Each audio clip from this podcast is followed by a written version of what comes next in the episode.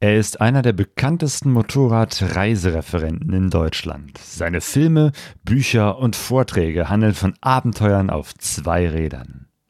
Erik Peters fuhr bisher immer auf Teneré-Modellen und auch auf seiner ersten großen Tour Cologne-Shanghai vertraute er auf den XT-Mythos.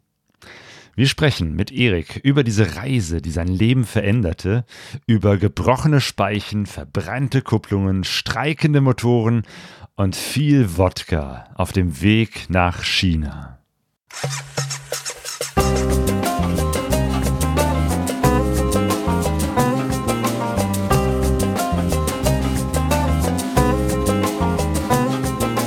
Pegasus Reise Expeditionen mit den Ohren. Herzlich willkommen zu Pegaso Reise. Wir nehmen heute die zweite Episode auf unseres Podcast-Serie über den XT-Mythos. Ähm, wir sind Sonja und Claudio und unser Gast ist heute Erik Peters. Hallo Peter. Peter! Peter. Hallo Erik! Hey! Darf ich dich ja, auch Peter euch. nennen? Ja, nee, ungern. Äh, früher wurde ich auch hin und wieder mal Erika genannt. Deswegen, nee, äh, Erik ist schon ganz mal, gut. Dann bleiben wir mal doch wirklich bei Erik. So, also herzlich willkommen, du bist unser Gast. Ja, danke schön. Erstmal vielen Dank für die Einladung und hallo zusammen auch äh, an euch da draußen. Jo, es sind schon ganz viele Leute, die hier äh, im Chat aktiv sind. Also wir genau. streamen ja auch äh, diese Folge wieder live über YouTube äh, und haben schon eine ganze Reihe Leute, die ja. da sind. Und Sonja ist heute extra da, um den Chat zu betreuen. Genau, einfach okay. ein Auge darauf zu haben, weil sonst hat man äh, die Fragen und den Chat und dann kriegt man das gar nicht alles so mit. Also wir haben schon ganz viele Leute, die Michi, der Martin Lüttke, Sepü. Ja, cool. Also Ihr habt die Gelegenheit, mir alle Fragen zu stellen, auf die ihr Bock habt. Ich, hab, äh, ich bin sehr gespannt, wie das jetzt hier ja, so weitergeht, was ihr so von mir wissen wollt. Und ich freue mich tierisch auf die Sendung. Habt ihr gehört? Also? Genau, erste wichtige Frage. Wie war dein Wochenende, Erik? Äh, haben wir Wochenende oder was? genau, macht das für ähm, dich eigentlich einen Unterschied? ja, eine gute Frage. Wie war, wie, wie war mein Wochenende? Ich würde sagen, wie die letzten 40 davor ähm, relativ langweilig. Also ich habe nicht allzu viel gemacht. Ähm, ist halt im Moment halt den, den Corona-Maßnahmen geschuldet. Wir haben halt hier noch Ausgangssperre in Köln. Ähm, und dementsprechend, wie war mein Wochenende? Ich bin ein bisschen Motorrad gefahren, das Wetter war ganz okay. Gestern war 1. Mai, da habe ich am, am Rhein noch ein bisschen gesessen. Aber ansonsten, ja, es wird Zeit, dass die Wochenende ein bisschen spannender werden, muss ich, muss ich gestehen. Genau, über spannende Zeiten und vor allem spannende Reisen wollen wir sprechen, äh, nämlich ja. über deine Reise Cologne Shanghai, die du 2006 zusammen mit deinem Kumpel Alain gemacht hast. Äh, ihr wart mit unterwegs mit zwei Yamaha XTZ 660er Tenerés, diese alten Maschinen aus den 90er Jahren. Und äh, das war ja noch ähm, lange, bevor du überhaupt beschlossen hast, Motorradreisen zu deinem Beruf zu machen. Wenn du heute auf diese Reise zurückblickst, äh, was, was ist das, äh, was bedeutet diese Reise eigentlich rückblickend für dich? Also zunächst einmal muss ich sagen, dass ich mich da schon ziemlich weit zurückerinnern muss, weil ähm, ich kann mich wahrscheinlich schon so gar nicht mehr an alle Details erinnern. Ich versuche es zumindest. Aber ganz klar ist die Reise so mit am, am, ja, am tiefsten in der Erinnerung drin geblieben, weil die halt mein Leben komplett verändert hat. Und das war halt tatsächlich die Reise, die der Ausschlag dafür war, dass ich gesagt habe, yo, das ist mein Ding und es gibt da draußen auch noch andere Möglichkeiten, dein Geld zu verdienen, als irgendwie am Schreibtisch äh, mit, mit irgendwelchen langweiligen Jobs. Ja, und das war halt die Reise mit meinem Kumpel Alain, die irgendwie alles verändert hat und die gleichzeitig auch Beginn des Ganzen war. Genau, du hast damals dieses Buch geschrieben, Cologne ja! Shanghai.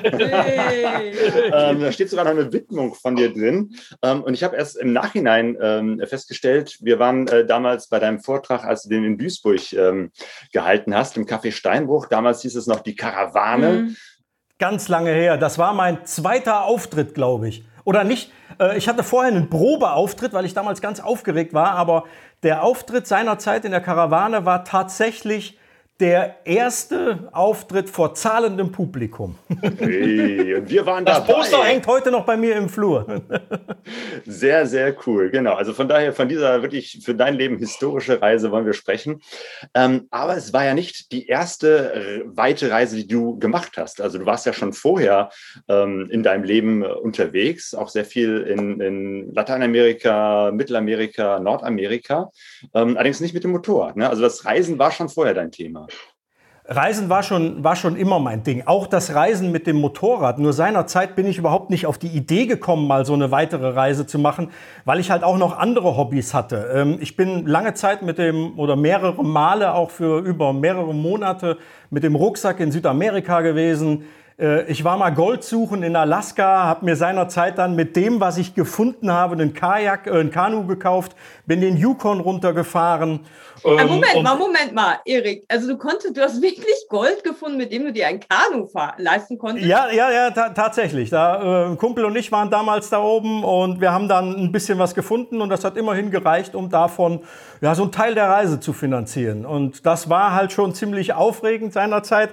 Bis dann irgendwann mal auf einer Reise, ich beschreibe das auch in der Einleitung meines Buches Cologne Shanghai, da saß ich auf so einer ewig langen Etappe in, in Chile war es, äh, im Bus fuhr da lang und äh, war halt so eingeschläfert von, man hat sich halt seinerzeit stets mit dem Bus da fortbewegt. Und da haben mich plötzlich zwei Motorräder überholt. Fette Seitenkoffer, überall Länderaufkleber drauf. Und da habe ich da gesessen und gedacht so, ach du Scheiße, ist das geil. Und das Schlimmste war, dass die auch noch Kölner Nummernschilder hatten.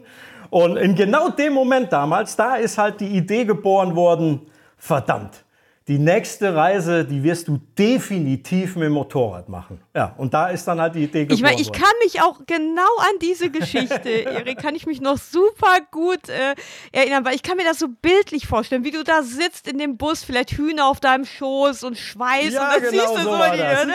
Ich meine, ich finde ja immer den Begriff Freiheit in Verbindung mit Motorradfahren ist ja oft sehr abge abgehalftert, aber ich glaube, in Äh, diesem es- Moment, in diesem Moment Ja, ja, ist es wirklich Nee, es war wirklich so, wo ich dachte, das ist so der Inbegriff von Freiheit. Wenn du mit so einem Fuckbus rumfährst, kannst du halt nirgendwo anhalten, wo du Bock hast. Ne? Und äh, in dem Moment dachte ich, boah, die können überall anhalten, jederzeit eine Pause machen. Äh, die können Bilder machen, wo sie wollen. Und du sitzt halt dann über 30 Stunden auf so einer längeren Etappe irgendwie im Bus und eierst da gelangweilt vor dich hin. Nun gut, aber zum Glück, oder vielleicht war das auch der Moment, dem ich überhaupt so die Initialzündung, dem ich zu verdanken habe, dass damals das Ganze mit dem Reisen begann für mich. Ja, und m- jetzt, jetzt, ich mache einen kleinen, ich muss immer einen kleinen Schlenker zum Chat machen, weil sonst kommen wir da gar nicht hinterher. Äh, Erik, weil mittlerweile, ne, man sieht es am Chat, liebe Leute, wenn wir nicht alle erwähnen, dann bitte nicht übel nehmen. Wir freuen uns über euch alle. Es ist super, dass ihr da seid. Wir haben hier Leute aus Bayern, aus, Nord aus Nordhessen, aus der Schweiz, aus Niedersachsen, aus dem Rheinland, aus Frankreich, aus Spillern, aus äh, überall her. Ganz viele liebe Leute, die Heike Burg aus Bulgarien. Hey. Ähm, ja, Two Credits und äh, ach, ganz viele liebe Leute. Ja, fein, das freut mich. Ja. Super. Ähm, genau. Äh, Bei der Busfahrt in Chile, da entstand die Idee, eigentlich ist es ja mit Motorradreisen viel, viel schöner. Ah, eine kurze Frage noch. Ähm, und zwar fra fragt Nick A., hast du je versucht, diese beiden Kölner zu finden, die du da überholen hast sehen? Ich glaube, ich hatte sie mal dann auf dem MRT, habe ich die kennengelernt, aber ich weiß es nicht ganz, nicht so genau, ob die es dann tatsächlich waren, weil ich konnte mir die Nummern natürlich nicht merken. Und ähm, ja, ich glaube, es gibt mehrere Leute, die zu der Zeit oder generell mal mit dem Motorrad in Südamerika waren. nicht schlecht. Genau. Aber auch äh, du warst vorher Motorradfahrer. Das hast ja nicht erst anschließend äh, begonnen, sondern ähm, zumindest ähm, hast du in dem Buch beschrieben, dass du damals noch Teile von deiner alten Harley verkauft hast. Warst du vorher nee, Harley-Fahrer? das, das, ich war früher mal Harley-Fahrer, aber damit hat meine Motorradlaufbahn gar nicht angefangen, sondern ähm, ja, ich bin schon ich Motorradfahrer, seit ich denken kann. Seit ich den Führerschein habe, ich habe den damals direkt gemacht, als es soweit war, halt mit 18. Und bin dann erstmal mit, den, mit verschiedenen kleinen Gurken rumgefahren. Mein erstes selbst gekauftes Motorrad war damals eine Yamaha 750er Virago rückblickend gesehen eine ein, fürchterliche, ja, ein fürchterliches Motorrad. Aber ähm, äh, ich habe damit halt ja, bestimmt auch 10, 15 Länder in Europa bereist. Alles, was halt so angrenzt, äh, nach Spanien, Portugal und so geeiert. Hab aber sehr schnell festgestellt, dass das wirklich nicht das Motorrad ist, mit dem man cool reisen kann. Ich habe kein Ja. Gepäck unterbekommen. Wenn ich einen tollen Lagerplatz, ich habe immer schon wild gecampt, ähm, wenn ich einen tollen Lagerplatz gesehen habe, habe ich gedacht, wie kommst du denn jetzt mit dem, mit dem Kackhobel dahin? Und so, so habe ich mir dann irgendwann, ähm, die Harley habe ich erst hinterher verkauft. Äh, Die hatte ich mir auch irgendwann mal äh, zugelegt. Ähm, da habe ich mir gedacht, so, du musst jetzt auch mal ein richtiges Motorrad fahren, so ein Männermotorrad. Und da Oh, kam ja. halt die erste Reisemotor, das erste Reisemotorrad ins Haus. Und das war die besagte Tenere, die 660er. Jetzt an dieser Stelle, also ich hoffe, ich bringe euch echt nicht raus, dann müsst ihr mich äh, mit dem Mund zuhalten. Aber der Sephü, äh, der Sephü sagt, ich, also ein Lob an dich, finde es persönlich super, dass Erik auch kleinere, für jeden machbare Reisen dokumentiert. Danke für die vielen DVDs und die unkomplizierte, inspirierende Art. Das geht jetzt runter, ne? Dankeschön. danke, danke. Jo. Ja. Prost. Ah, und eine Frage. Der Lü Martin Lüttke fragt, welche äh, Videoschnittsoftware benutzt du, Erik? Ähm, oh, äh, ähm, ich benutze ähm, Adobe Premiere Pro. So, dann ist das auch schon mal geklärt. So viel dazu. Okay. Aber dann lass uns doch mal zurückspringen in das Jahr 2006. Zu dem Zeitpunkt hattest du gerade ähm, dein Studium beendet, richtig? Genau. Ne? Was hast Ja. du da studiert? Ich habe Informations- und Kommunikationswissenschaften mit Fachrichtung mehrsprachige Kommunikation studiert und meine Diplomarbeit seinerzeit über das Thema tatsächlich war das Motorrad eine systematisch-terminologische Untersuchung. Hey. Ja, und ich habe halt seinerzeit dann ähm, die Diplomarbeit hatte ich hinter mir und ich hatte über Studentenjobs vorher schon den Alain kennengelernt. So ist damals der Kontakt zustande gekommen. Der hatte irgendwann mal ähm, einen Idioten gesucht, der für ihn zehn Paletten Rigipsplatten und Zementsäcke in eine Altbauwohnung im fünften Stock schleppt. Äh, ich war der Doofe und habe ihn damals kennengelernt. Habe ihn erstmal an dem Tag gehasst. Was ich aber cool fand, war, dass mein Chef seinerzeit mit dem Motorrad zur Arbeit kam. Ähm, Und so ist dann halt eine langjährige Freundschaft entstanden. Wir haben über Jahre immer während der Arbeit vom Reisen erzählt. Und so kam dann irgendwann mal die Idee, wenn ich mein Studium beende, dann fahren wir irgendwo hin, weit weg. Und ja, das war dann halt die Reise oder beziehungsweise so wurde dann ähm, aus unserer Idee schnell ein Plan. Genau, das war ja dann ein Plan, wo es nicht nur mal eben nach Spanien oder nach äh, äh, Portugal oder nach Polen ging, sondern eine richtig weite Reise, für die du auch richtig viel Zeit brauchst. Für dich war das okay, wahrscheinlich, ne, weil du gesagt hast, jetzt ist dein Studium äh, vorbei. Ähm, aber auch Erik musste dann irgendwie frei nehmen. Das heißt, ihr habt euch richtig Alain. viel, Alain, äh, Ja. ihr habt euch richtig viel ähm, Zeitraum äh, rausgesucht und musstet ja noch irgendwie gucken, wie kriegt ihr das äh, finanziert, geplant. Also Das es war ein richtig war- großes Ding, ne? Ja, das war ein richtig großes Ding für uns damals natürlich. Ne? Aber äh, so die erste große Reise, die über die europäischen Grenzen hinausgeht, die ist natürlich so äh, ein Wahnsinn und unglaublich aufregend, wo du denkst, mein Gott, ich fahre durch die Mongolei und vorher bist du nur mit der, mit der Harley oder mit der, mit der Virago ein bisschen durch Spanien geknattert. Ähm, das war natürlich äh, total aufregend. Und die Zeit, die haben wir uns früher immer schon für Reisen genommen. Alain ist auch lange Zeit äh, auch in Südamerika, in den USA unterwegs gewesen. Der hat sich mal in Los Angeles einen VW-Bus gekauft, ist damit dann äh, ein halbes Jahr durch Mittelamerika gefahren, hat noch eine Firma irgendwie gegründet in, in, in, in Mexiko oder was, wo irgendwelche Studenten Autos reinigten. Also es war immer super lustig, mit ihm auch über das Thema zu reden. Und äh, da kamen wir dann irgendwann auf die Idee, ja komm, wohin fahren wir denn? Äh, und dann, ja, wo, keine Ahnung, wir sind weit weg. Und dann haben wir gedacht, so, ja, Shanghai hört sich ziemlich weit weg an. Ja, und dann wollten wir dahin fahren. Von Köln nach Shanghai. Cologne Shanghai war der Name dieser Reise äh, Genau. des Blogs, den du damals geschrieben hast. Und Da gab es noch kein Facebook, ja. Jo, stimmt. 2006. Also, ne, das äh, sind nochmal ganz Oder ging gerade los, aber zumindest hatte man damals auch noch keinen Blog in dem Sinne, sondern ja, ich habe halt einfach einen, ja, eine, eine Webseite gehabt über die Reise und da halt so ein bisschen geschrieben. Und das mhm. kam dann wohl ganz gut an. Wie seid ihr auf die Idee gekommen, diese Reise dann ähm, mit genau diesen Motorrädern zu machen? Der alten XTZ ähm, 660 Tenere.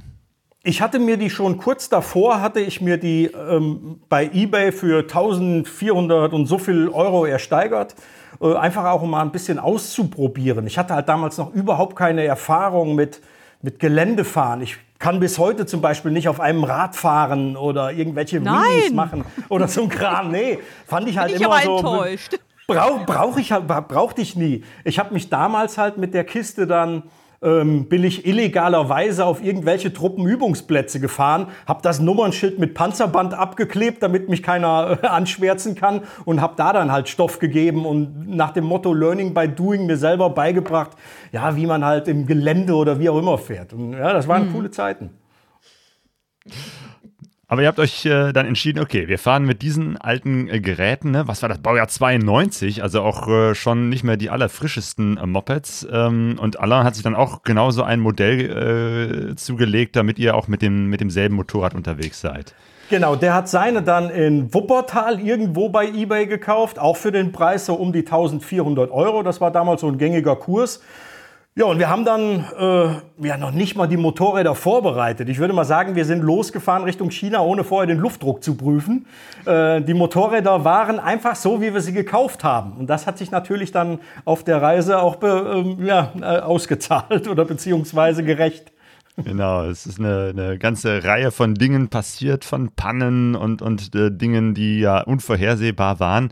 Aber zumindest ähm, hattet ihr oder hast du äh, Ahnung vom Schrauben. Ne? Du bist immerhin in der Lage, so, so einen Motor auch mal aufzumachen und reinzuschauen. Das kann ich tatsächlich. Also ich meine, vielleicht auch, weil ich mal eine Harley gefahren bin oder wahrscheinlich auch ursprünglich. Ich habe mal, also mein erster beruflicher Werdegang war, ich habe eine Ausbildung zum Zerspannungsmechaniker gemacht, also klassisch eine dreieinhalbjährige Metallerlehre und die ich auch abgeschlossen habe. Und da lernt man halt so schon ein Verständnis für Motoren, äh, Zusammenhänge, wie das alles funktioniert und wenn irgendwo was knarzt oder kaputt geht, äh, wo die Ursache ist und wie man es vielleicht, wenn es irgendwie geht, notdürftig reparieren kann. Nicht nur die Reise an sich ist legendär, sondern vor allem der Start der Reise. Eine Geschichte, glaube ich, die Alain und dich äh, euer Leben lang noch begleiten werdet. Ähm, erzähl mal, ihr wolltet losfahren ähm, und ja, wir hatten da. damals. Das war damals noch während der, während der Fußball-WM ähm, in Deutschland und da, wir wollten halt losfahren, hatten einen Tag vereinbart, der Sonntag war es und wir hatten gesagt, wir treffen uns halt am Dom. Ähm, und ja, und stand ich da, habe gewartet, dachte, ja, der wird sowieso nicht zu äh, pünktlich kommen, weil er immer zu spät war seinerzeit. Er hat sich übrigens gebessert. Und äh, ja, da dachte ich, ja, wo bleibt der denn? Und als er dann eine Stunde später noch nicht da war, wurde ich halt nervös, habe ihn versucht anzurufen, ging keiner ans Telefon. Und dann habe ich bei seiner Freundin angerufen, die lag noch im Bett und sie so, ja, was ist denn los? Was willst du denn? Äh, ich so, wo ist denn der Alain? Ja, der liegt neben mir. Äh, und dann habe ich gedacht, wie, der liegt neben dir. Und dann ging der ans Telefon und meinte dann zu mir, oh, wir fahren heute? Ich dachte, wir fahren morgen. Und, ja, und, und so war das dann. Äh, ja, dann sind wir halt verspätet losgefahren. und dann entstand auch dieses äh, Foto, wo ihr beide direkt ähm, vor dem Dom, beziehungsweise auf der anderen äh, Rheinseite da an der, ähm, was ist das da, die Hohenzollernbrücke sitzt mit den beiden Motorrädern äh, und dann wirklich völlig überladen, sein. völlig überladen die Kisten. Ja, wir Berge von Gepäck, so ihr habt die Ersatzreifen noch oben wir hatten, drauf wir, gehabt. Keine Ahnung, wir hatten Klappstühle dabei oder keine Ahnung, wir hatten halt überhaupt keine Ahnung von der ganzen Materie. Ähm, hatten jeweils zwei Reifen dabei. Alain hatte das einfach nur mit so ein paar Seilen hinten drauf gebunden und äh, ja, so sind wir dann losgefahren, äh, äh, haben uns wie die größten Abenteuer der Welt gefühlt und äh, war halt trotzdem geil. Aber nach und nach, klar, ähm, heute weiß ich, dass weniger Gepäck mehr ist, aber wir haben damals schon auf der Reise kennengelernt, dass das Motorrad quasi von Tag zu Tag leichter wurde, weil wir immer irgendeinen Scheiß weggeschmissen haben, weil wir gemerkt haben, das brauchen wir beim besten Willen nicht. Mhm. Ihr habt die äh, Südroute Richtung Osten, also nicht direkt, sondern irgendwie Süd, Südosten äh, seid ihr lang gefahren ähm, über die äh, Ukraine und äh, ihr wart sogar in Odessa und da ist dann zum ersten Mal was passiert, ähm, dass äh, Alain nicht mehr weiterfahren konnte. Was war da los? Ähm, ach so, das war, das stimmt, das hatte ich jetzt ganz vergessen. Der hatte ähm, mehrfach einen Speichenbruch. Die Geschichte meinst du wahrscheinlich, ne? Ja, genau. Genau, und äh, da haben wir auch gedacht, also wenn man am Motorrad ein oder, oder eine Speiche bricht, dann geht es halt in der Regel relativ schnell. Dann brechen die nächsten, wodurch sich dann die Felge so verformt, dass du kaum noch oder gar nicht mehr fahren kannst. Und so war das dann in Odessa. Die erste Panne, wir kamen nicht mehr weiter, standen da und dann hielt dann irgend so ein, ein Rocker an, der äh, fragte, was denn los sei. Und ja, dann sind wir dem halt irgendwie gefolgt und äh, auf der letzten Rille. Und die haben dann damals noch im Clubhaus, haben die dann irgendwie Speichen ich weiß es gar nicht mehr, wie die das gemacht haben. Auf jeden Fall haben die die auf einer Drehbank, haben die die noch aus Draht irgendwie improvisiert. Das ist ja in den meisten Ländern so, dass, da, dass man nicht auf Originalersatzteile zurückgreift, sondern dass dann irgendwas gefummelt wird. So eine Speiche von einer Harley oder so, ah, passt ungefähr von der Länge oder machen wir ein bisschen kürzer, schneiden noch ein Gewinde drauf und, und dann geht die Reise weiter. Aber das war halt noch das kleinste Problem. Wir hatten äh, so rückblickend in der Ukraine hatten wir dann doch schon einiges an Pech. Genau.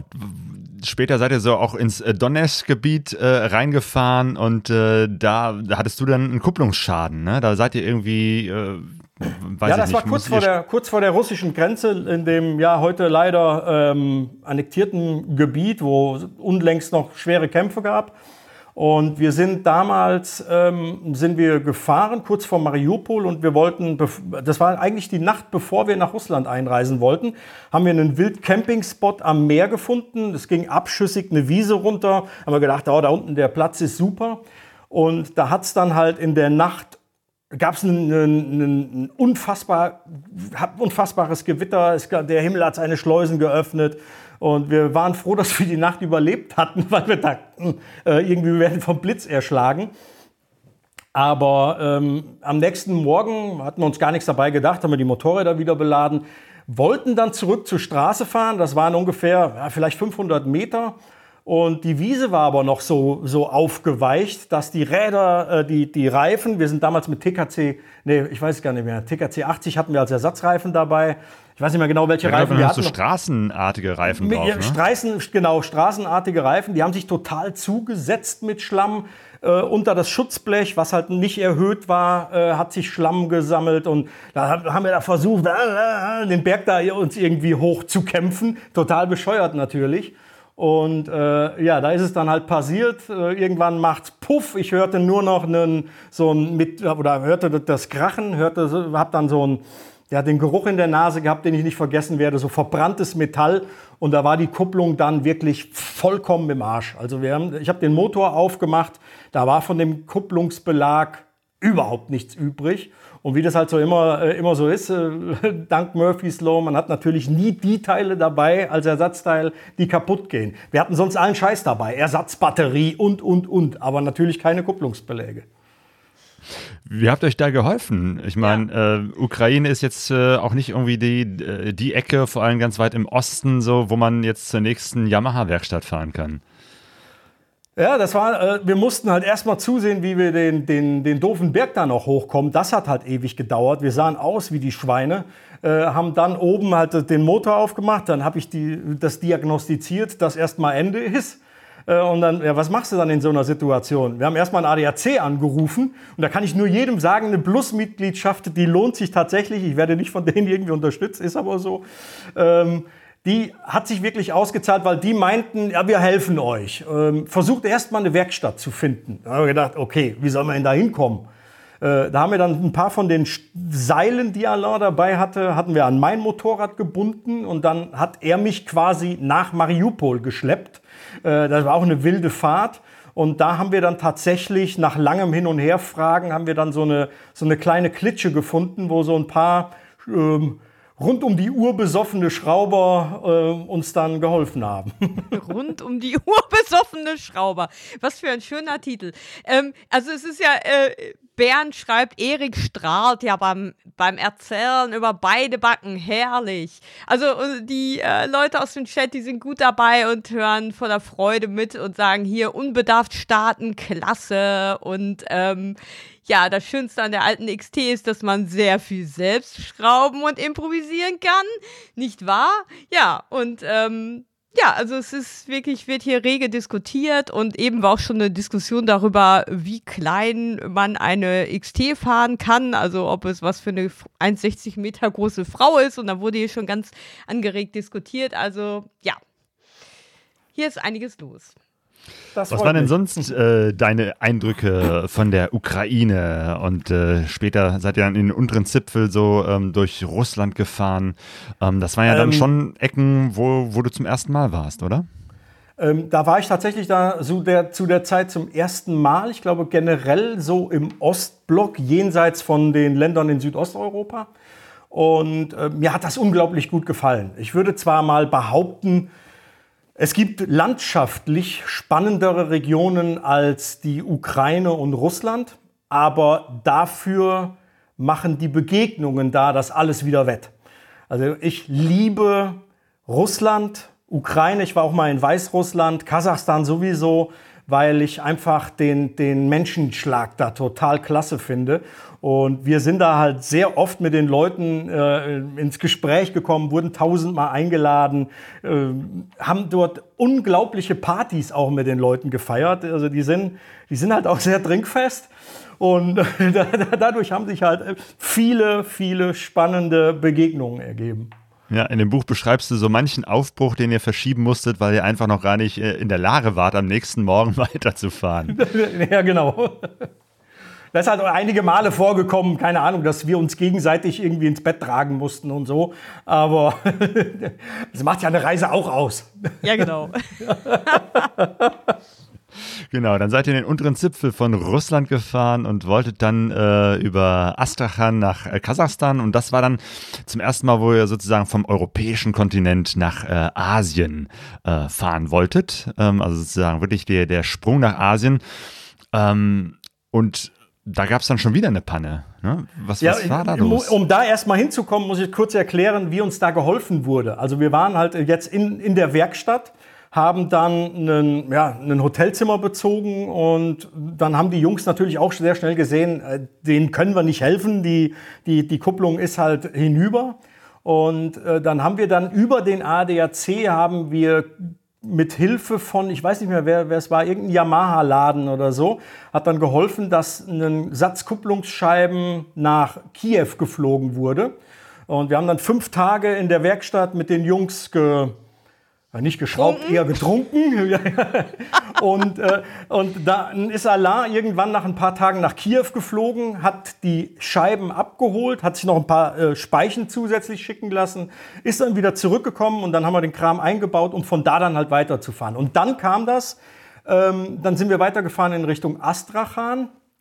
Und die nächste Panne, die wir hatten, die eigentlich noch schwerwiegender war, ähm, die beruhte eigentlich auch auf der ersten, denn ich hatte wohl vermutlich im Öl oder irgendwo so einen kleinen Metallspan übersehen.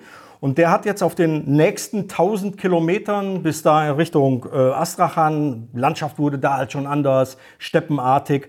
Und da macht es plötzlich so ein ganz übles Geräusch, als wenn jemand so einen Sack Schrauben in den Öl, äh, in, ins Kurbelwellengehäuse geschüttet hätte. Und äh, ja, da war dann halt erstmal Ende wieder. Ich bin, konnte nur noch im ersten Gang fahren, ich konnte nicht mehr schalten. Und ich habe gemerkt, dass die Ausrückstange der Kupplung die ganze Zeit auf, das, äh, Ausrück, äh, auf, das, äh, auf den Kupplungsdeckel gedrückt hat. Und es wäre halt nur noch eine Frage der Zeit gewesen, bis das durchgebrochen wäre. Dann wäre Ende gewesen. Ja, und dann sind wir nach Astrachan gefahren, dort wieder eine Werkstatt gefunden. Eine offizielle Yamaha-Werkstatt war so ein total kleines Ding die aber eigentlich nur so eine Vertretung von Jetskis war. Und ähm, ja, der sagte uns, tut uns leid, Lieferzeit für das Teil war ein Ausrücklager, äh, sechs bis acht Wochen oder so. Und da haben wir gedacht, okay, jetzt ist hier die Reise vorbei. Also für uns war wirklich zu dem Zeitpunkt, stand fest, das war's, wir haben es versucht, ähm, hier geht nichts mehr. Mhm. Aber wie das auf Reisen ist, ne, dann geht es ja dann doch irgendwie weiter. Ja, das macht halt das Reisen auch Ja. aus. Ne? Ich würde zwar behaupten, dass ich mittlerweile lieber mit Motorrädern unterwegs bin, bei denen ich weiß, wenn ich morgens auf den Knopf drücke, dass die auch anspringt äh, und ich damit halt fahren kann. Aber nichtsdestotrotz hat das halt auch den Reiz dieser Reise ausgemacht. Im Nachhinein sind das halt die besten Geschichten, wo du am lautesten lachst, wo es dir so richtig dreckig ging.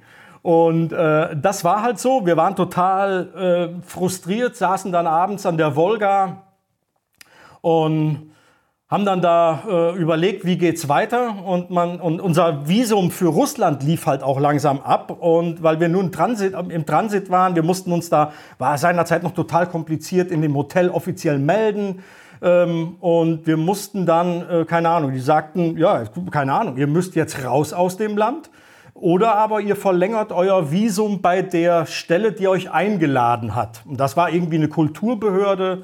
Und die sagten, ja, dafür müsst ihr halt nach Moskau. Moskau oder ich weiß nicht mehr woanders hin, eine andere größere Stadt. Sind wir zum Bahnhof gegangen und haben uns halt Tickets gekauft mit dem Zug. Wir wollten das Motorrad da hin- hinschieben, um dann mit dem Zug nach Moskau zu fahren, um da unser Drecksvisum zu verlängern. Ähm, ja, und das haben wir dann gemacht. Und abends saßen wir dann, das war wieder so eine Geschichte, wo du denkst, das gibt's doch alles gar nicht. Da hatten wir so einen Typen kennengelernt, so ein, so ein Sergei hieß der, so ein, so ein muskelbepackter Schrank. Der war uns vorher schon aufgefallen, weil der immer so ein bisschen drüber war. Also der hat mehr getrunken als der Durchschnittsrusse. und und, äh, mit dem kamen wir dann irgendwann so äh, ins Gespräch und der meinte, ah, was, was, was ist denn los bei euch Jungs? Äh, und da haben wir dem das Problem geschildert ähm, und dann meinte er, ja, ist doch überhaupt kein Problem, Visum verlängern. Kommt er mit zu mir, ähm, was machen wir da? Ich bin Präsident der Behörde. Haben wir gesagt, ja, ja, von wegen. Äh, und dann sind wir tatsächlich, also das waren mit Sicherheit waren da mafiöse Strukturen dahinter, äh, sind wir mit ihm dann nach Hause in eine riesige Villa. Der hatte Leibwächter und alles dabei, also richtig fett. Und dann saßen wir in der Sauna und dann brachte der so eine kleine, so eine kleine Kiste, die war voller Stempel. Äh, wir hatten den Pass schon draußen hingelegt und dann stellte er die Kiste dahin und sagte, sucht euch einen Stempel aus, die sind alle echt. Und haben wir gedacht, äh, wie jetzt? dann haben wir den größten Stempel genommen, haben den Pass abgestempelt und dann meinte er noch, ja, jetzt seid ihr legal wieder im Land, ihr könnt weiterfahren, äh, wenn es irgendwie geht oder ihr könnt jetzt erstmal euch um das Motorrad kümmern. Aber wenn ihr kontrolliert werdet, ihr seid ab jetzt als Sachverständige für alte Ikonenbilder im Land. Sehr gut. Ja. Ne, und dann war, aber das, dann war aber das Problem mit dem Motorrad ja noch nicht behoben. Äh, Ja, und da meinte er noch, jetzt schon mal einen, einen Aufenthaltsstatus. Das heißt, ihr wir, wir hatten euch Zeit zumindest lassen. mal, äh, genau, wir Ja. hatten zumindest keinen Schiss mehr vor den, vor den, vor den Truppen da oder kontrolliert zu werden. Und ähm, dann, dann fragte der dann irgendwann, als, äh, als wir uns verabschiedet haben, äh, wo steht denn euer Motorrad? Und dann haben wir ihm gesagt, ja, in der Yamaha-Werkstatt da und da. Und dann meinte er zu mir, ähm, ich will, dass ihr unbedingt weiterfahrt. Ich kümmere mich darum. Und dann sind wir am nächsten Tag dahin gegangen, auch noch natürlich total verkatert. und da stand tatsächlich mein Motorrad vor der Tür. Und der Typ hatte uns kurz vorher noch gesagt, da ist nichts zu machen.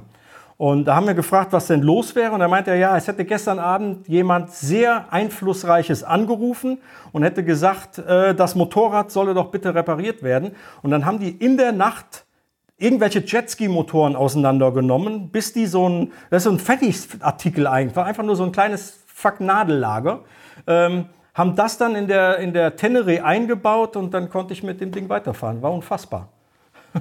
Problem war gelöst oder die Problem Probleme, war das war gelöst, ein ganzer Sack voll Problem Probleme, ja, wurden mal eben von einem seltsamen Typen namens Sergei äh, gelöst mit In der Sauna mit Stempel und ein Jetski-Ersatzteil, das auch erstmal gehalten hat, ne, oder? Dieses im Das hat, tat- wir hatten noch andere Probleme, aber da hatten wir keinen Ärger mit mehr. Und dann konntet ihr rüberfahren nach Kasachstan. Und ich glaube, dann ging es auch langsam los, dass es äh, landschaftlich und von den fahrerischen Herausforderungen ähm, richtig äh, spannend wurde, oder? Ja, auf jeden Fall. Wie, wie Also, sieht es denn da das so aus, wenn man da, ja?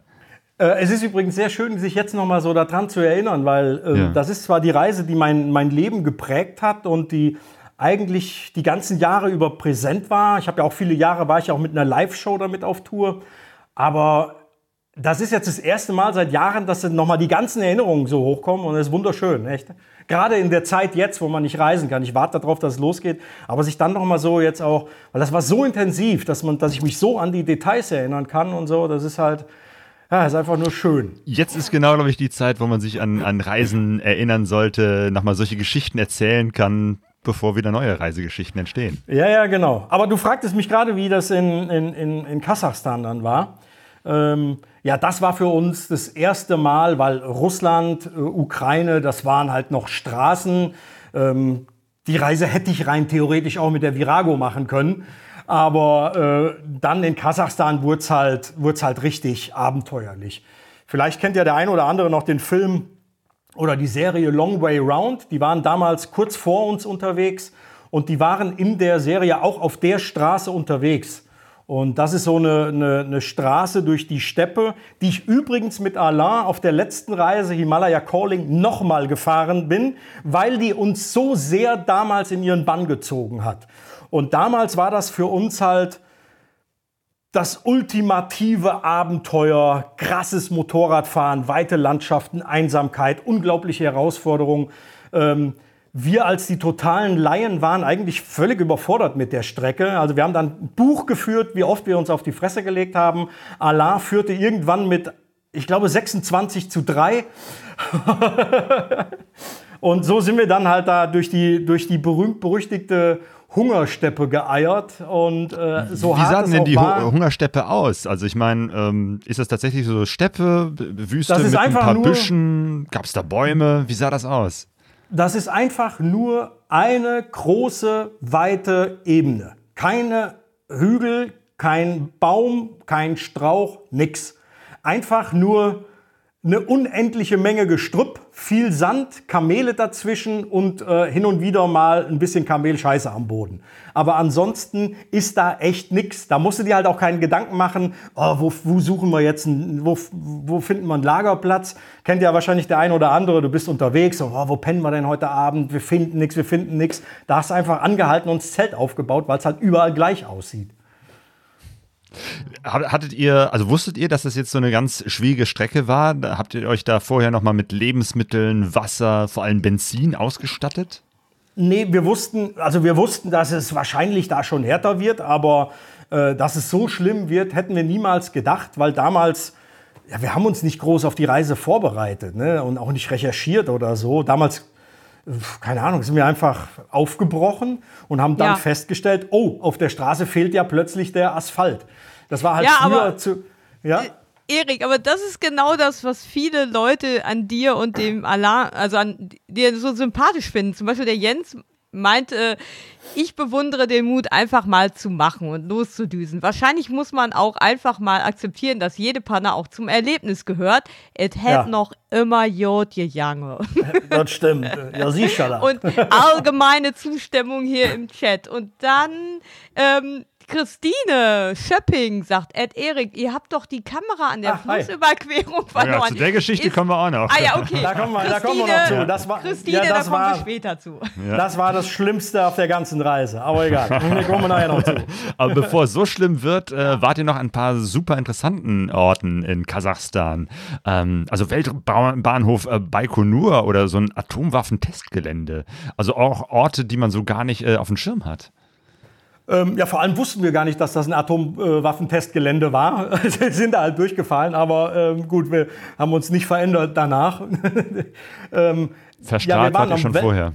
Äh, wahrscheinlich. Wir waren am Weltraumbahnhof Baikonur, aber äh, da waren wir übrigens auf der letzten Reise nochmal.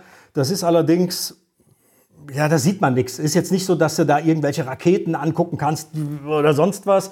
Das ist ein von Russland seit über 20 Jahren gepachtetes Gelände innerhalb, der, äh, innerhalb Kasachstans. Das ist weiträumig abgesperrt. Um, und um da reinzukommen, brauchst du halt Sondergenehmigungen. Also das schon, da kommst du nicht einfach hin. Da siehst du, da siehst du so gut wie gar nichts. Ähm, ja, und dann sind wir äh, irgendwann halt, als wir, da hatten wir zwischenzeitlich noch Kirgistan gemacht, sind wir weiter und da sind wir dann durch Semipalatinsk gekommen. Und da wurden damals, ähm, ich glaube in den 50ern oder was, wurden da von den Russen Atomwaffen getestet. Edgar sagt, äh, Erik ist einer der Gründe, warum ich Motorrad fahre. Ich meine, das ist ja Hey. wohl mal ein Lob. Dankeschön. Wie habt ihr es denn gemerkt, dass das mal ein Atomwaffentestgelände war? Ähm, habe ich eigentlich nur hinterher gemerkt. Also bei so. der Recherche, als ich mein Buch geschrieben habe, tatsächlich, wir haben nur gedacht, so, oh mein Gott, hier ist ja verdammt wenig los äh, und die Ortschaften befinden sich in einem katastrophalen Zustand. Aber äh, wir wussten das zu der Zeit gar nicht. Wir sind da einfach durchgefahren. War das irgendwie so eine Wüste oder, oder, oder waren da Ruinen? Nee, ja, das ist halt auch, das ist halt auch Steppe und ich weiß nicht, warum die, die Russen da äh, Atomwaffen gezündet haben. Ich meine, die Amis haben es ja auch äh, in, in Nevada gemacht, in Sichtweite von äh, Las Vegas sind damals die Atompilze hochgegangen, heute völlig undenkbar. Äh, Und die Russen haben das damals halt da gemacht. Und ich würde mal sagen, die Region ist noch wesentlich weniger oder dünner besiedelt als jetzt ähm, äh, die USA in Nevada. Und um den ganzen noch, äh, äh, zumindest was das Fahren anbetrifft, noch eine Schippe draufzulegen, wart ihr dann in der Mongolei. Ja, Wie war das? Die Mongolei. Für Äh, euch, 2006 in die Mongolei reinzufahren. das war einfach nur ja, fast schon beängstigend. Also es war, äh, die Steppe war ja schon einsam, aber als wir dann in, äh, im Altaigebirge nach, äh, in die Mongolei eingereist sind, hatten wir direkt das Gefühl, boah, jetzt wird's richtig ernst. Also das war so nochmal eine Steigerung des Ganzen, auch nochmal anspruchsvoller zu fahren. Und wir hatten das Gefühl, also äh, hier ist auch nichts mehr mit Werkstatt, wenn, wenn, wenn wir irgendein Problem haben. Ähm, aber genau das hat das Ganze halt ausgemacht. Ne? Also man könnte fast schon sagen, dass es, ja, man, man hat dann Ehrfurcht, Angst und so, aber das sind halt auch vielleicht die Gefühle, die uns dabei triggern bei dem Ganzen, äh, warum wir auch gerne aufbrechen und was ein Abenteuer ausmacht, so ähm, seine eigenen Grenzen überwinden und so. Und ja, deswegen erinnere ich mich da sehr gerne dran, als ich da in die Mongolei eingereist bin. Das war schon, das war schon geil, vor allem weil es in der äh, auf der kompletten Strecke von der Grenze bis nach Ulaanbaatar keinen Kilometer asphaltierte Strecke gibt. Du fährst quasi querfeldein durch das Land durch.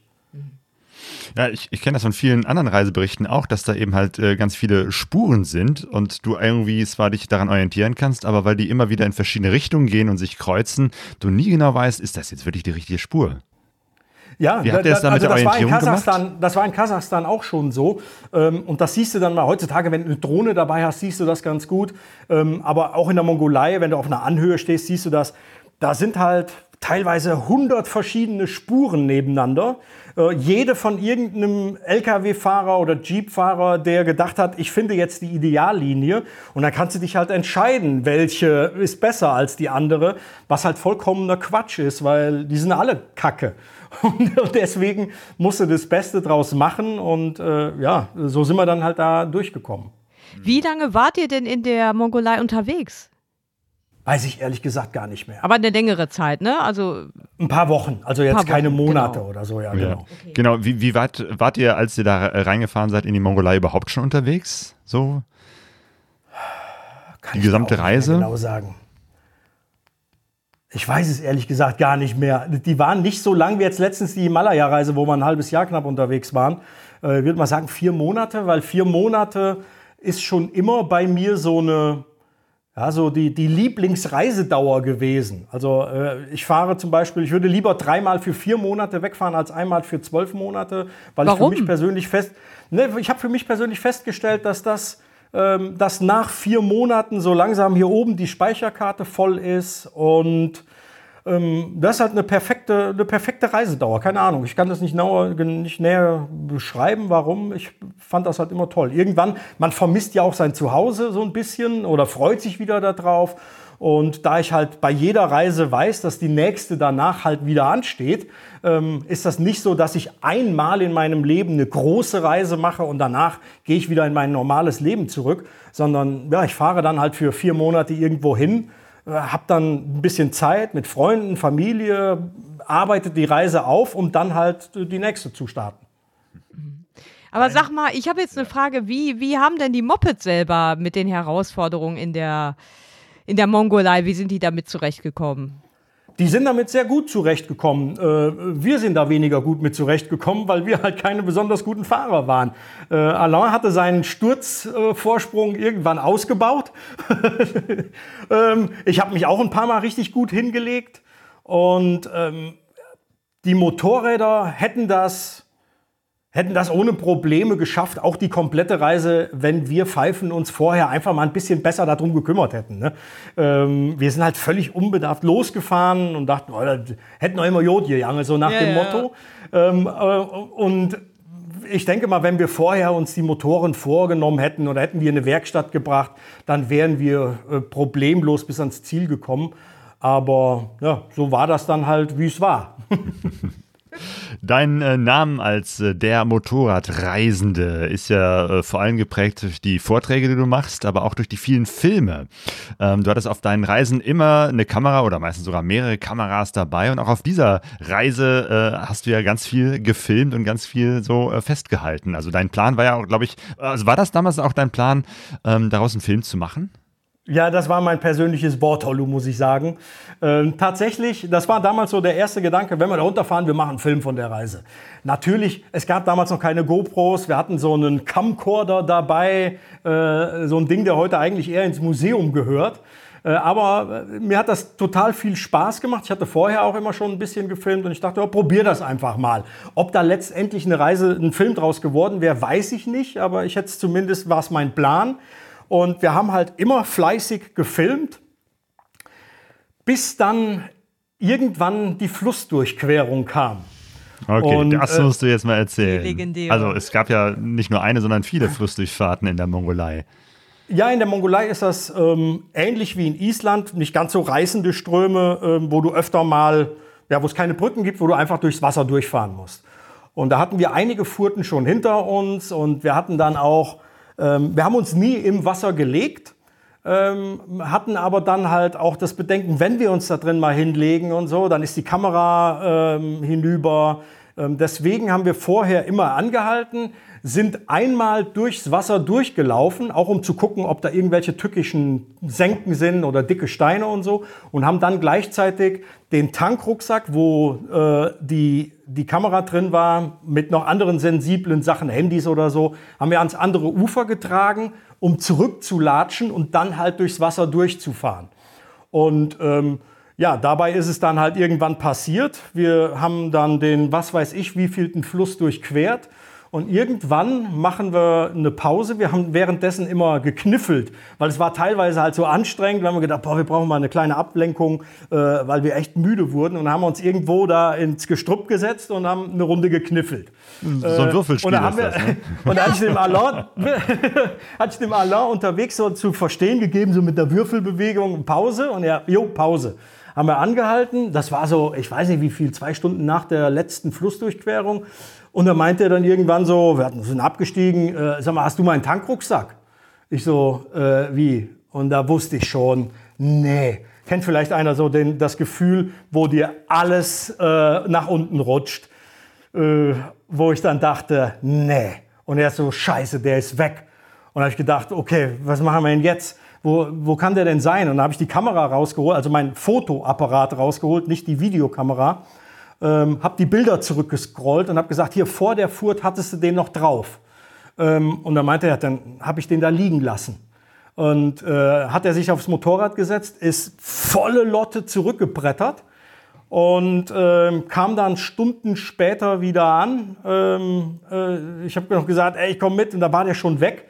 Und da habe ich gedacht, bevor wir uns hier verlieren, ja, aber der war weg. Der, der Tankrucksack war weg, keine Ahnung. Vermutlich hat ihn irgendjemand mitgenommen, klar. Ähm, ja, und das war's dann mit Film. Tja, das war der, Kam der, der Tankrucksack mit der Kamera und von daher gibt es leider von dieser Reise keinen Film. Fotos ja, Vielleicht in der Mongolei, irgend so ein Independent-Film, das wäre ja mal eine Nachforschung wert, ne? Ob irgendwo. Ja. Aber die Motorräder konnten wir noch Underground. Die ja. Motorräder sind tatsächlich hinterher nochmal in einer fetten BBC-Dokumentation aufgetaucht. Ja, das ist eine ganz spannende Ah. Geschichte, ne? Ja, ja, ja, ja, ja. Ähm, Da, da würde ich gerne gleich auch nochmal äh, drauf zu sprechen kommen. Aber erstmal, klar, war das eine riesen Enttäuschung. Ähm, und äh, eigentlich hätte an der Stelle schon irgendwie äh, die Reise, zumindest die Freundschaft zwischen euch äh, am Ende sein können. die war zu dem Zeitpunkt auf jeden Fall für einen Moment beschädigt. Und äh, natürlich haben wir uns wieder zusammengerafft und so und wir sind die besten Freunde und auch wenn man, wenn man das Buch liest, denkt so oder meinen könnte, oh mein Gott, die hatten dann aber echt Krach. Aber es war dann alles okay. Ähm, wir sind dann halt weitergefahren und dann kam es kurze Zeit später dann halt nochmal zu einem folgenschweren Unfall. Ähm, wir waren beide total in Gedanken halt mit dem Kameraverlust beschäftigt und das war dann kurz vor Ulaanbaatar. Äh, da musste ich vor einem Schlagloch abbremsen. Alain hatte das nicht mehr auf dem Schirm oder war total in Gedanken und ist dann mit hoher Geschwindigkeit in mich reingefahren. Und wir haben uns dann beide, sind beide ziemlich heftig gestürzt. Zum Glück ist uns nichts passiert, aber die Koffer waren abgerissen, Windschild, Verkleidung total gefetzt. Und bei ihm dann dummerweise, oder was bei mir, ich weiß gar nicht, nee, bei mir war der Kofferträger abgerissen hinten und bei ihm war der Rahmen angerissen. Also das stand total schief, das Heck. Ja, und dann standen wir halt vor der Frage, was machen wir jetzt? Mit den Motorrädern können wir nicht weiterfahren und sind dann erstmal halt nach äh, Ulaanbaatar gefahren, auf, ja, auch mit letzter Kraft. Okay, das heißt, die Motorräder waren zu dem Zeitpunkt dann wirklich Schrott und für eine Weiterfahrt bis nach China nicht mehr geeignet? Nee, die waren dafür nicht geeignet. Im Nachhinein muss ich aber auch sagen, wir wären nach China sowieso nicht reingekommen, weil wir damals gedacht haben, oh, da fahren wir schon einfach irgendwie rein. Äh, ich weiß mittlerweile, weil ich bin auf der letzten Reise durch China gefahren, was da für ein bürokratischer Aufwand im Vorfeld nötig ist. Aber damals haben wir gedacht, wir fahren an der Grenze, wir fahren dahin und belabern die, da kommen wir rein. Und Vielleicht hätte Allah es noch geschafft, oder? der hätte, der, also ich könnte wetten, dass er es geschafft hätte. Also äh, der ist halt echt unfassbar. Und äh, ja, es ging aber halt nun mal nicht mehr, auch mit den Motorrädern nicht. Und dann haben wir die halt schweren Herzens auf dem Gebrauchtmarkt, auf dem Automarkt von Ulaanbaatar, haben wir die dann verkauft. Wie funktioniert das? Ähm, ihr seid äh, in der Mongolei, in der Hauptstadt Ulaanbaatar und versucht jetzt zwei Motorräder zu verkaufen. Ja, wir haben uns einfach zwei Stücke Pappe geholt, haben da äh, mit, mit dem Edding äh, 1500 Dollar draufgeschrieben, äh, haben uns da hingesetzt, Motorräder geparkt, vorher mal geputzt und äh, dann hat die halt irgendwann einer gekauft. so einfach. ja, das Problem ist allerdings, die Motorräder werden, wenn du einreist, natürlich dann auch ähm, erfasst und du bist dann halt mit einem Fahrzeug eingereist. Und wenn Ah, du ohne ja. Fahrzeug ausreist, dann äh, musst du, wenn es dumm läuft, halt, ähm, musst du dann dementsprechend Zoll bezahlen. Aber ähm, ja, wir hatten wahrscheinlich Glück. Wir haben dann bei der Ausreise genau beobachtet, wie die Dame am Zoll vorgegangen ist. Wir hatten Angst, dass die noch Motorradklamotten findet. Die hatten wir dämlicherweise im Gepäck gelassen und so. Aber wir sind dann halt so rausgekommen. Vielleicht lag es auch daran, dass bei unserer Einreise gab es irgendwie einen Stromausfall, der, der, der uns aufgehalten hatte. Auf jeden Fall sind wir ohne Probleme ausgereist nach China rein. Okay. Ich habe hier noch eine Frage an dich. Also ich meine, ein bisschen hast du das ja schon so beantwortet ähm, auf deine Art und Weise. Also Sepü fragt, seid ihr wirklich immer so gut drauf oder wie ist die Laune, wenn es tagelang nur regnet oder man einer, an einer Grenze festhängt? Hast du da ein Rezept für die Durchhänge auf einer Reise? wir sind, glaube ich, sehr, also wirklich äh, von Natur aus stets gut gelaunt. Natürlich hat man mal Momente, wo ein alles ankotzt. Wir kacken uns hin und wieder auch mal gegenseitig an und manchmal auch, ich will nicht sagen unter der Gürtellinie, aber manchmal schon recht heftig. Aber zu einer guten Freundschaft gehört eben auch dazu, dass man sich gut vertragen kann wieder. Also wir können uns echt anschnauzen, aber fünf Minuten später nehmen wir uns wieder in den Arm und äh, ja, wir sind halt, äh, wir sind halt ein cooles Team. Und äh, da danke ich dir mal. Ich habe noch keinen besseren Reisepartner gefunden. Ich will auch keinen anderen mehr finden.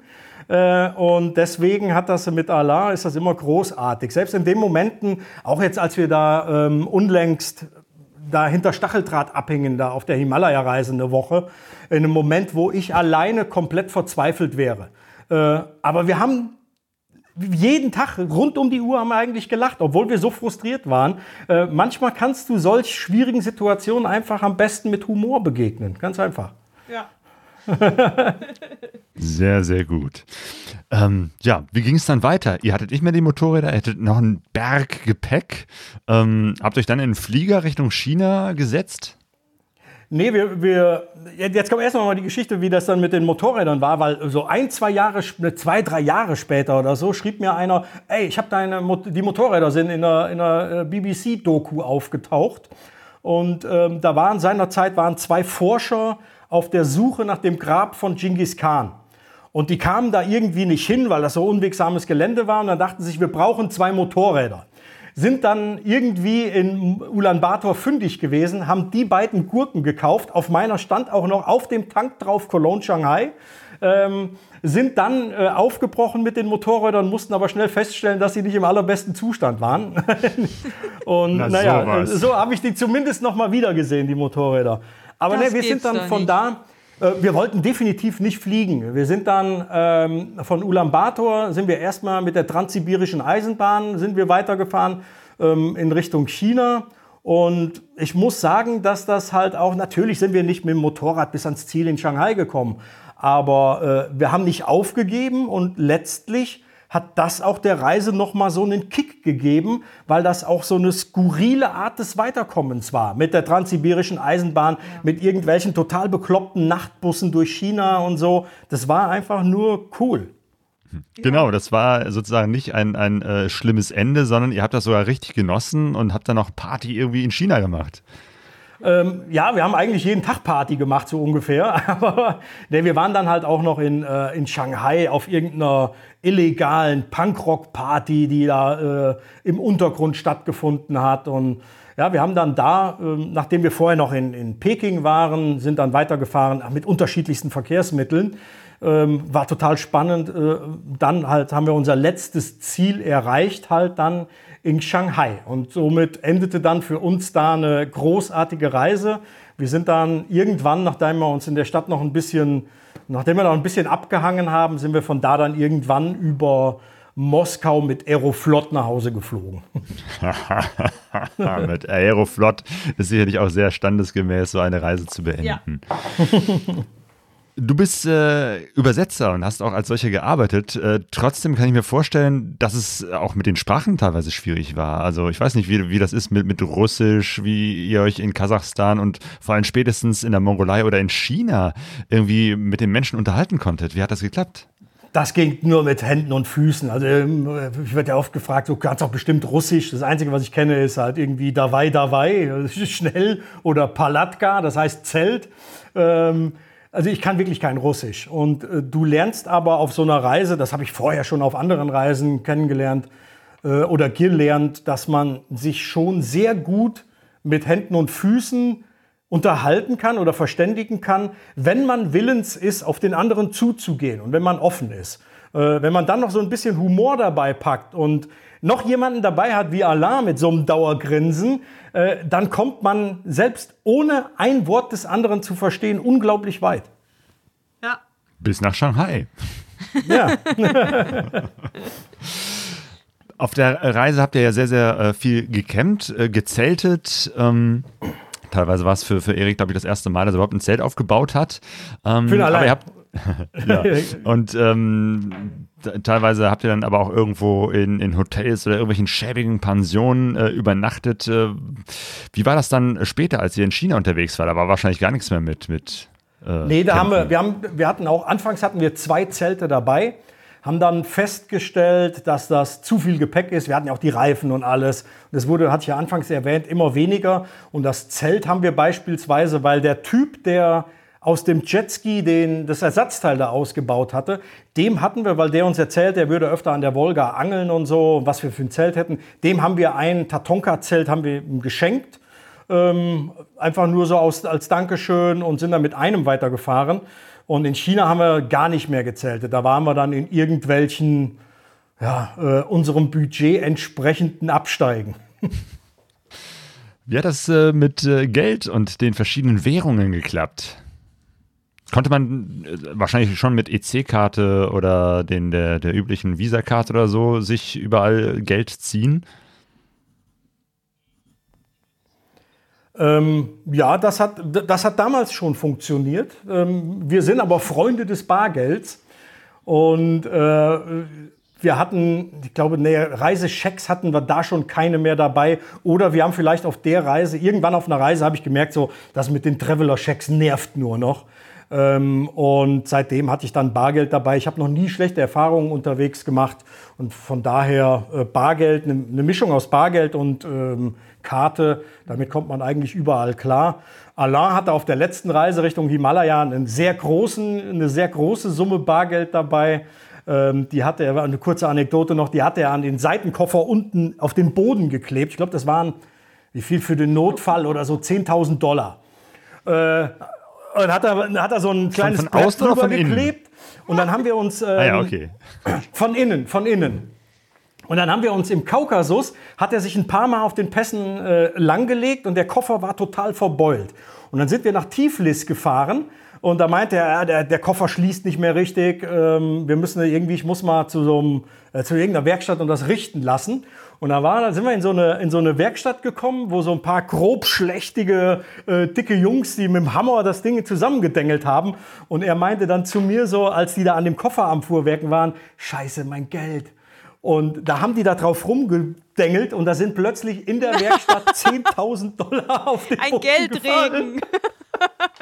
Naja, ein Geldregen, aber äh, nur gut, Aber ihr wart dabei. Ich meine, wärt ihr zufällig mal gerade was essen gegangen, ähm, hätte es auch sein können. ihr kommt zurück und der Koffer ist in Ordnung. Hätte sein können, wir waren dabei äh, äh, und die hätten uns notfalls auch K.O. gehauen, aber die waren uns auf jeden Fall überlegen. Aber nee, äh, die, die meisten Menschen, ich würde mal sagen 99, wie viel Prozent äh, sind halt gut. Und äh, wir haben bis jetzt auf Reisen eigentlich immer nur Oh, ähm, ja, das ist doch tolle eine schöne Menschen Bilanz, kennengelernt. auf jeden Fall. Ja, Ja, jetzt ist noch der, der, der Zeitpunkt, wo äh, der Genau. Chat vielleicht nochmal zu Wort Genau, kommen also kann es gibt mit auch ein Fragen. paar, äh, genau, ich wollte jetzt nicht vorher reingreifen, aber ähm, zum Beispiel ähm, der Michael Hoje fragt, nach deinem Film Abenteuer in Südostasien sieht man Ausschnitte von Japan. Warum kam dann doch kein Film darüber?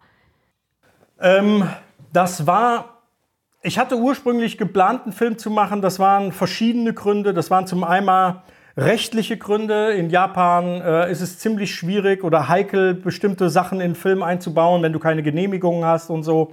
Ähm, ich hatte irgendwann auch das Gefühl, weil ich war ja vorher schon drei Monate oder knapp vier Monate in Südostasien unterwegs, hatte da schon sehr viel gefilmt und hatte dann in Japan, weil mich Japan so entschleunigt hat, war eines der tollsten Reiseziele, die ich bis jetzt bereist habe, hatte ich das Gefühl, die Reise willst du jetzt einfach mal genießen, ohne den Stress zu haben, ständig die Kamera aufzubauen. Und so habe ich dann früh für mich entschieden, wahrscheinlich wird es gar keinen Film darüber geben. Aber ich kann diejenigen, die darauf warten, sagen, wenn das mit dem Kack Corona irgendwann mal vorbei ist, ähm, es steht bei mir und Alain auf jeden Fall ziemlich Okay. weit oben auf der Liste. Also, da kann ja noch was kommen. Ja, und dann äh, noch ein Lob. Ähm, McTenny 1, wenn ich das jetzt richtig gesagt habe, äh, schreibt, der Himalaya-Film ist eines der besten Motorradreisefilme und ein Muss, äh, wenn man sowas machen will. Gruß vom Super Mario. Ja, Dankeschön. so, und dann ist es so, ähm, ganz am Anfang im Chat wollte der Gerhard Braun wissen, wie kam die Idee, das ist ein ganz anderes Thema, nach Kuba zu reisen? Ähm, die Idee nach Kuba zu reisen. Also ich war, Kuba war seinerzeit eine meiner allerersten Fernreisen, ganz, ganz lange her. Ähm, das Land hat mich schon immer fasziniert, ähm, kulturell, weil es halt auch so, so anders ist. Und ich hatte mal irgendwann, war ich halt, ähm, ja, hatte, hatte ich die Idee, was machst du jetzt? Machst du einen ganz normalen Urlaub? Normalerweise bin ich in den vergangenen Jahren, also ich mache nicht nur immer Reisen mit dem Motorrad, um dann einen Film zu drehen. Das würde halt den Rahmen sprengen. Manchmal fliege ich zwischen den Auftritten im Winter, wenn ich im Januar frei habe oder so, fliege ich einfach nach Thailand und mache da ganz normal Urlaub. Miete mir ein Motorrad und lege mich noch ein bisschen an den Strand oder so. Und in jenem Jahr ähm, habe ich einfach mal so äh, die Last-Minute-Angebote gecheckt ähm, im Internet und dachte so, wow, Kuba, ich weiß nicht mehr wie viel, aber es war ein unschlagbarer Preis ähm, für weiß nicht, zehn Tage oder zwei Wochen. Und da bin ich dann dahin gefahren und habe dann vor Ort gemerkt, das Land ist so geil. Hier willst du mit dem Motorrad hin, mit viel mehr Zeit im Gepäck als auf mhm. so einer kurzen Reise. Ja, und dann wollen viele Leute auch wissen, was hast du so demnächst vor? Was sind deine Pläne? Ach, ja, was hast du vor? Also ich habe ich hab vieles vor. Normalerweise wären wir ja jetzt schon wieder von der Reise zurück, äh, wenn uns das Virus nicht dazwischen gekommen wäre. Ähm, ich habe viele Pläne. Allah und ich wollen, das kann ich nur kurz sagen, also es hängt natürlich in erster Linie von dem weiteren Verlauf der Pandemie, wie schnell das mit dem Impfen geht, muss ich keinem erzählen. Ähm, Davon hängt das ab. Und sobald es wieder möglich ist, auch mit einem guten Gefühl zu reisen, ich hätte natürlich jetzt in den vergangenen Wochen, Monaten auch, es gibt ja genug Länder, die offen waren, Namibia, Südafrika und so, war nicht mein Ding. Ich will entspannt reisen. Das Reisen muss bei mir halt das Gefühl auch von Freiheit haben. Und deswegen warten wir, bis das jetzt wieder möglich ist. Und da haben wir zum einen ist eine, eine sehr ausgiebige Afrika-Reise geplant als quasi die Fortsetzung von Himalaya Calling.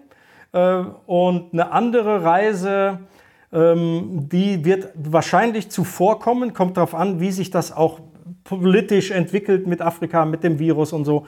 Aber wir haben uns vorgenommen, eine Reise oder eine Serie zu drehen, ähm, über die schönsten Motorradreiseziele der Welt, die jedermann quasi auch nachfahren kann. Und ähm, das ist so ein Ding, wo ich dran gearbeitet habe, wo ich ein bisschen vorbereitet habe. Aber da jetzt komplett drauf einzugehen, dafür ist es noch zu früh und da müssen wir erstmal abwarten, was weiter passiert. Okay, wir machen ja hier äh, eine kleine Serie von Podcasts äh, zu dem Thema Yamaha XT und den verschiedenen Teneré-Modellen und ähm, eigentlich könnte ich die ganze Serie auch nur mit dir machen, weil du bist ja eigentlich fast alle Modelle, die es gibt, äh, gefahren aus dieser XT und Teneré-Serie. Ähm, natürlich, ne, umso neuer, desto besser, aber jetzt nochmal rückblickend, äh, würdest du nochmal eine Reise mit diesem Modell aus den 90er Jahren machen, der XT660, der XTZ 660? Also bevor ich zu Hause bleiben würde, müsste, würde ich natürlich damit aufbrechen. Aber ähm, ja, wie soll ich das sagen? Wenn ich natürlich die Wahl habe und ich habe hier eine, noch eine, eine neuere stehen, dann würde ich die natürlich bevorzugen. Ich würde zum Beispiel eher mit der 660er der alten fahren als mit der 750er. Die hatte ich danach auf einer Reise, Roman Island. Ähm, Genau, die waren nicht so, die ist mir nie so richtig ans Herz gewachsen, obwohl es auch ein tolles Motorrad war, aber ähm, so mein Lieblingsmotorrad, wenn ich, wenn ich das jetzt mal so, so eine Rangliste irgendwie erstellen müsste, dann wäre mein Lieblingsmotorrad bis jetzt von allen, die ich gefahren bin, ähm, die 1200er Super Tenere, gefolgt von der 660er Tenere, der äh, genau, nicht ganz so alt, der von 2008. Einzylinder.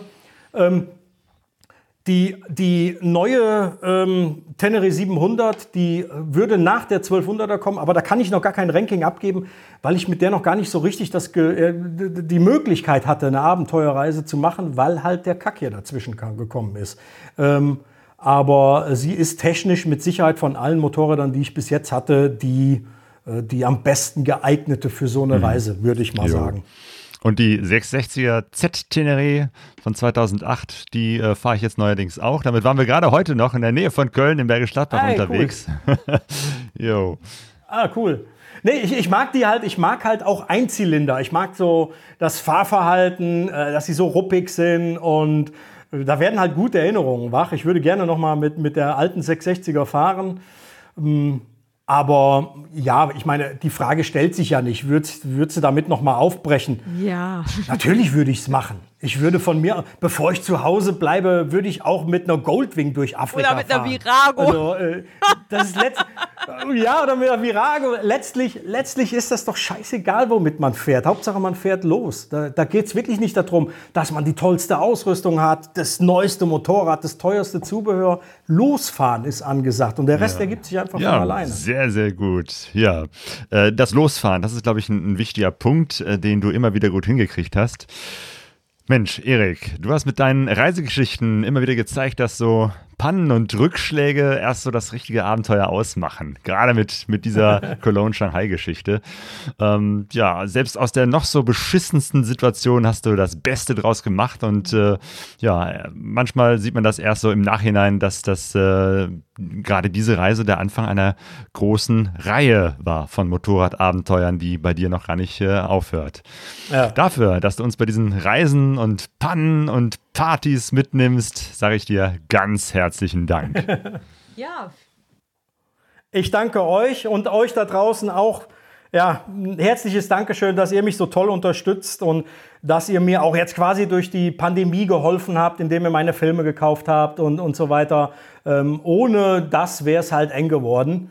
Und äh, ich möchte mich dafür bedanken, dass, so, dass, ich so viel tolles Feedback bekomme, was mich einfach daran oder da, da, darin bekräftigt, dass ich die richtige Entscheidung getroffen habe, damals, als ich meinen Job an den Nagel gehängt habe, um halt fortan mit dem Motorrad immer wieder aufzubrechen.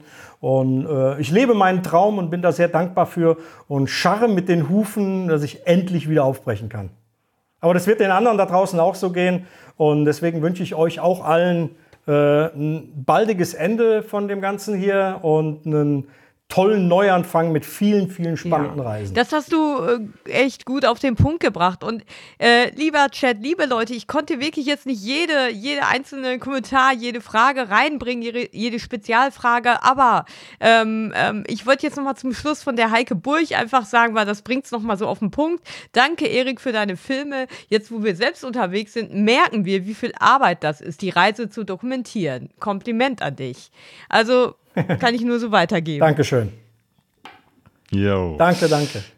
Ich kann auch nochmal sagen, wie es äh, bei uns weitergeht, ähm, weil tatsächlich ist ja Corona-Zeit nicht die Reisezeit, aber die, wo man über Reisen sprechen kann. Und äh, deswegen gibt es wieder ein paar äh, Podcasts.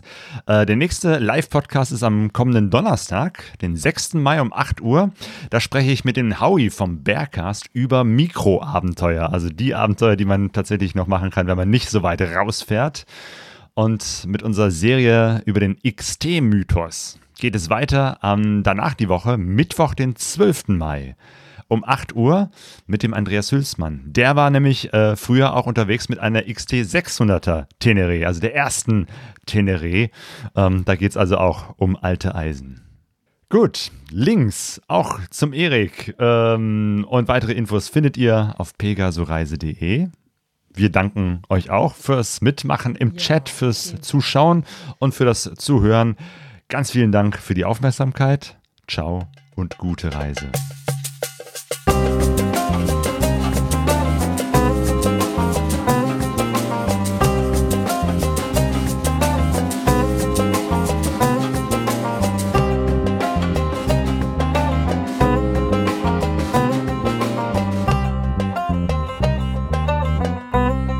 Pegasus Reise.